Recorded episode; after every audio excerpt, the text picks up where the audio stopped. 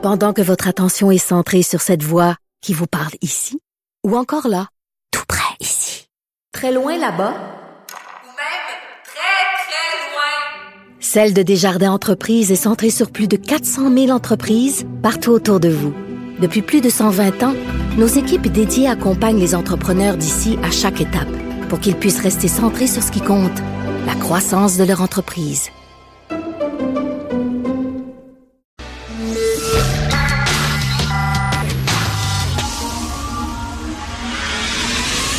10 à 11. De 10 à 11. Richard Martineau. Politiquement incorrect. Cube Radio. Bon mardi, merci d'écouter Cube Radio est politiquement incorrect. J'ai une bonne et une mauvaise nouvelle pour vous. Alors, on va commencer par, tiens, la mauvaise nouvelle. La mauvaise nouvelle, c'est que dans la région de Québec, il y a trois résidents de CHSLD sur quatre qui n'ont pas deux bains par semaine. Donc, le trois quarts des euh, vieux et des grands malades qui vivent en CHSLD, tout ce qu'ils demandent, c'est d'être lavé deux fois pendant la semaine. Quel luxe! Alors, euh, le gouvernement l'avait promis, blablabla. Bref, ils ont seulement qu'un bain par semaine. Par contre, par contre, par contre, preuve que la province va très bien. Bientôt, sur la rue Sainte-Catherine, il va y avoir une succursale de la SQD, SQDC, Société québécoise du cannabis, qui va être ouverte, qui va être ouverte 7 jours par semaine. Alors que des vieux veuillent avoir deux bains par semaine, c'est pas super important, mais quand même, que quelqu'un veut acheter du pot le dimanche puis que c'est fermé, attends une minute, on va bouger. Non, mais on a des priorités quand même au gouvernement. Tout ça, c'est une logique. Euh, c'est la même logique qui veut que le stationnement du casino, c'est pas payant, c'est gratuit, mais le stationnement dans un hôpital, ça coûte super cher. Tu vas stationner ton char au casino, c'est gratuit. Pourquoi? Parce que quand tu vas au casino, tu rapportes de l'argent à l'État. Tandis que les soins de santé, c'est tu retires de l'argent de l'État. Les soins de santé, c'est pas des revenus, c'est des dépenses. Donc, c'est ça l'affaire. C'est la même chose. là. Des vieux qui veulent avoir deux bains, hein, donner un deuxième bain, c'est des dépenses supplémentaires pour l'État. L'État n'est pas froid, n'est pas chaud à ça, donner un deuxième bain. Par contre, ouvrir une euh, succursale à SQDC, 7 jours sur 7, ça va rapporter des sous à l'État. Alors là, l'État soudainement bouge, tu sais. Quand c'est le temps de dépenser, quand c'est le temps de rapporter de l'argent, ah, intéressant. Alors voilà, c'est ça. Euh, les gens de Sainte-Marthe sur le lac devraient être en beau joie le vert aujourd'hui. Ça fait 18 mois que la municipalité savait qu'il y avait un problème avec la digue. Alors, au lendemain de la crue printanière de 2017, la ville de Sainte-Marthe-sur-le-Lac a commandé un rapport à un comité d'experts pour euh, vérifier, tester la, la solidité de sa digue. Le rapport était clair, net et précis. La digue était plus bonne. Elle n'était pas suffisamment solide. Elle n'était pas assez haute. Elle aurait dû être plus haute de deux pieds. Ils se sont assis sur ce rapport-là pendant 18 mois. Et là, je lis le texte qui fait la première page du Journal de Montréal. Excellent texte. Je lis ce texte-là. Je sais même pas. Je pense qu'ils n'en ont même pas discuté au conseil municipal. Je crois que la mairesse avait ce rapport-là, l'avait lu et en n'a pas discuté au conseil municipal. En tout cas, euh, ce que j'ai lu, je ne sais pas si l'opposition était au courant de ce rapport-là. Je pense que les citoyens aussi viennent d'apprendre qu'il y a eu un rapport qui a été fait sur leur digue et c'était gardé secret. Comment se fait que la mairesse en a pas euh, discuté en conseil municipal? Comment se fait que la mairesse n'a pas bougé? Elle dit, on attendait d'avoir des subventions. C'est quand même 2 millions de dollars. On voulait pas imposer ça à nos contribuables parce que ça voulait dire des augmentations de taxes. On voulait avoir des subventions. Attends une minute.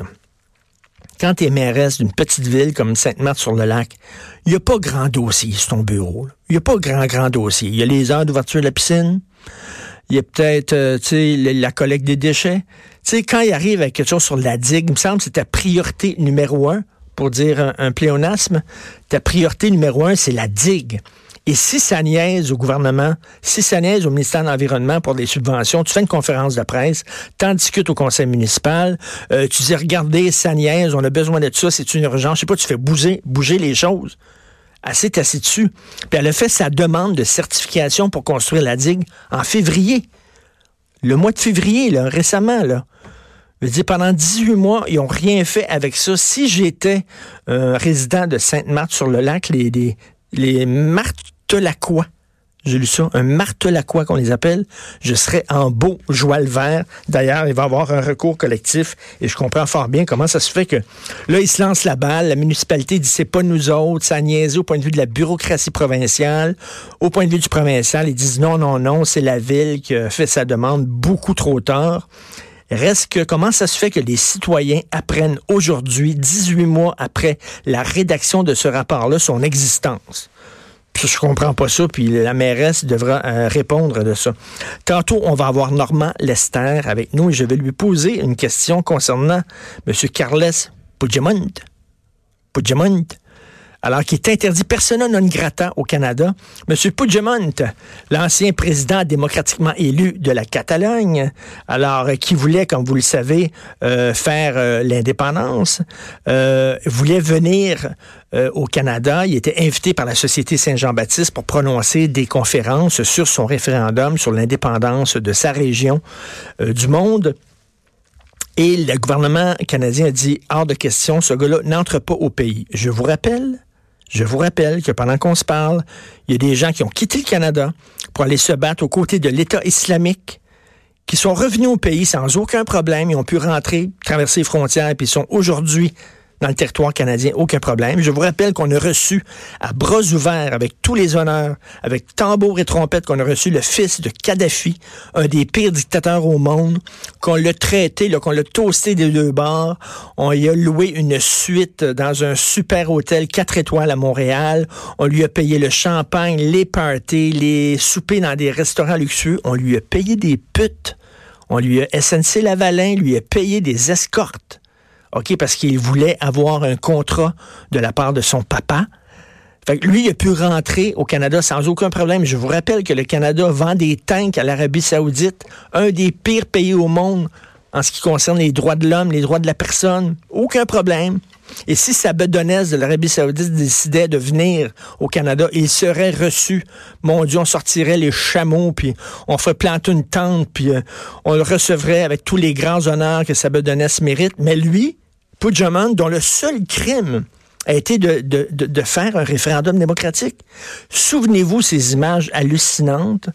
Euh, L'Espagne, un pays démocratique, une des grandes démocraties du monde, un pays, euh, un des, pays les plus importants en Europe, avait envoyé ses troupes de police matraquer des gens qui voulaient seulement, simplement voter.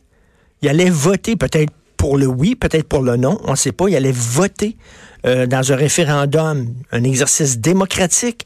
Et là, on voyait les forces de l'ordre espagnoles qui matraquaient des vieux qui allaient voter. Et on regardait ça en disant, tabarnouche, voyons donc, on dirait une république de bananes, on dirait une dictature. Monsieur Puigdemont, à la limite, c'est une victime des violations des droits de la personne. C'est quelqu'un qui voulait euh, organiser un exercice démocratique. Et à cause de ça, il s'est fait tomber dessus. Il s'est fait euh, tomber dessus par le régime espagnol. On devrait au contraire le recevoir à bras ouverts. Non, c'est un séparatiste. C'est un islamiste, aucun problème. C'est un terroriste, aucun problème. Mais c'est un séparatiste. Puis Ottawa ne veut pas qu'un séparatiste vienne ici. C'est assez niaiseux? C'est une décision tout à fait politique, arbitraire honteuse de la part du Canada. Et d'ailleurs, l'avocat Stéphane Enfield, c'est lui qui représente M. Puigdemont, puis qui euh, a intenté des, recours juridiques pour que ce gars-là puisse entrer au pays. Comment ça fait qu'il peut pas entrer au pays, puis le fils de Kadhafi, lui, il peut rentrer au pays sans aucun problème? Ça n'a aucun sens. Où sont les éditeurs? Où sont les écrivains? Un des vôtres, messieurs, madame, les éditeurs, un des vôtres, monsieur, madame, les écrivains, écrivaines, a été réduit au silence. Je parle bien sûr de Mathieu Boccoté, dont c'est le lancement ce soir. J'ai très hâte de voir dans quelles conditions va se dérouler le lancement. Est-ce que ça va être sous escorte policière? Est-ce qu'il va y avoir du grabuge par la gang des nonos, des antifas? Mais comment ça se fait qu'aujourd'hui, moi, je m'attendrais à ce que l'Association des éditeurs du Québec et l'Association des écrivains du Québec, euh, d'une voix commune, d'une voix conjointe, publient un communiqué de presse en disant, écoutez, nous, nous éditons des essayistes, toutes tendances confondues. Nous éditons des essayistes de gauche, des essayistes de droite. Et nous sommes contre ce qui s'est passé. Ça nous choque, ça nous bouleverse, ça nous inquiète, ça nous scandalise. Nous sommes pour la liberté d'expression. Ils disent rien. Ils disent rien. Les éditeurs ferment leur gueule qu'une petite librairie de la rue Mont-Royal, située dans la République indépendante du plateau Mont-Royal, décide de pas organiser la conférence parce qu'ils ont peur, ils ont peut-être peur qu'ils se fassent briser les vitrines, puis ça, je peux à la limite comprendre, comme l'écrit Joseph Facal aujourd'hui dans sa chronique. Mais où sont les éditeurs, où sont les écrivains? Vous devriez prendre la défense de l'un des vôtres, parce que Mathieu Bocoté, c'est l'un des vôtres. En France, il est reconnu comme étant un des intellectuels majeurs de la francophonie. Il est ici chez eux, puis il peut pas parler dans une petite librairie. Où sont les défendeurs de la liberté d'expression? Ils prennent tout leur trou, ils ne parlent pas. Euh, Mathieu devrait être complètement dévasté de ça. J'ai très hâte de l'entendre ce soir à son lancement. Et en terminant, euh, le Soleil et la presse qui demandent de l'aide de l'État. Je veux seulement rappeler, si la presse, puis là, je parle pas, je suis à Québécois, c'est pas là parce que c'est un compétiteur. Mais si la presse est dans le c'est parce qu'ils ont pris une très mauvaise décision d'affaires. Ils ont tous mis leurs œufs dans le même panier. Ils ont scrappé leur journal papier, alors qu'il y a encore plein de gens qui lisent des journaux papier. Ils ont misé tout le, sur euh, leur, tablette. Qui achète des tablettes aujourd'hui? Je vous le dis, là. Tu as un ordinateur à la maison, puis tu ton cellulaire chez toi. Les tablettes, l'entre-deux, c'est fini. C'est terminé. D'ailleurs, les ventes, les ventes de tablettes chutent. En chute les autres, ils ont tout mis sur la tablette. Puis finalement, ils se sont plantés totalement. Leur modèle d'affaires a été, ils ont pris une mauvaise décision d'affaires. Et là, c'est soudainement tous les Québécois euh, par l'entreprise du gouvernement qui devrait les aider parce que eux autres ont pris une très mauvaise décision d'affaires on peut se poser la question. Euh, on s'en va tout de suite auprès avec notre prochain invité. Vous écoutez Politiquement Incorrect. Richard Martineau.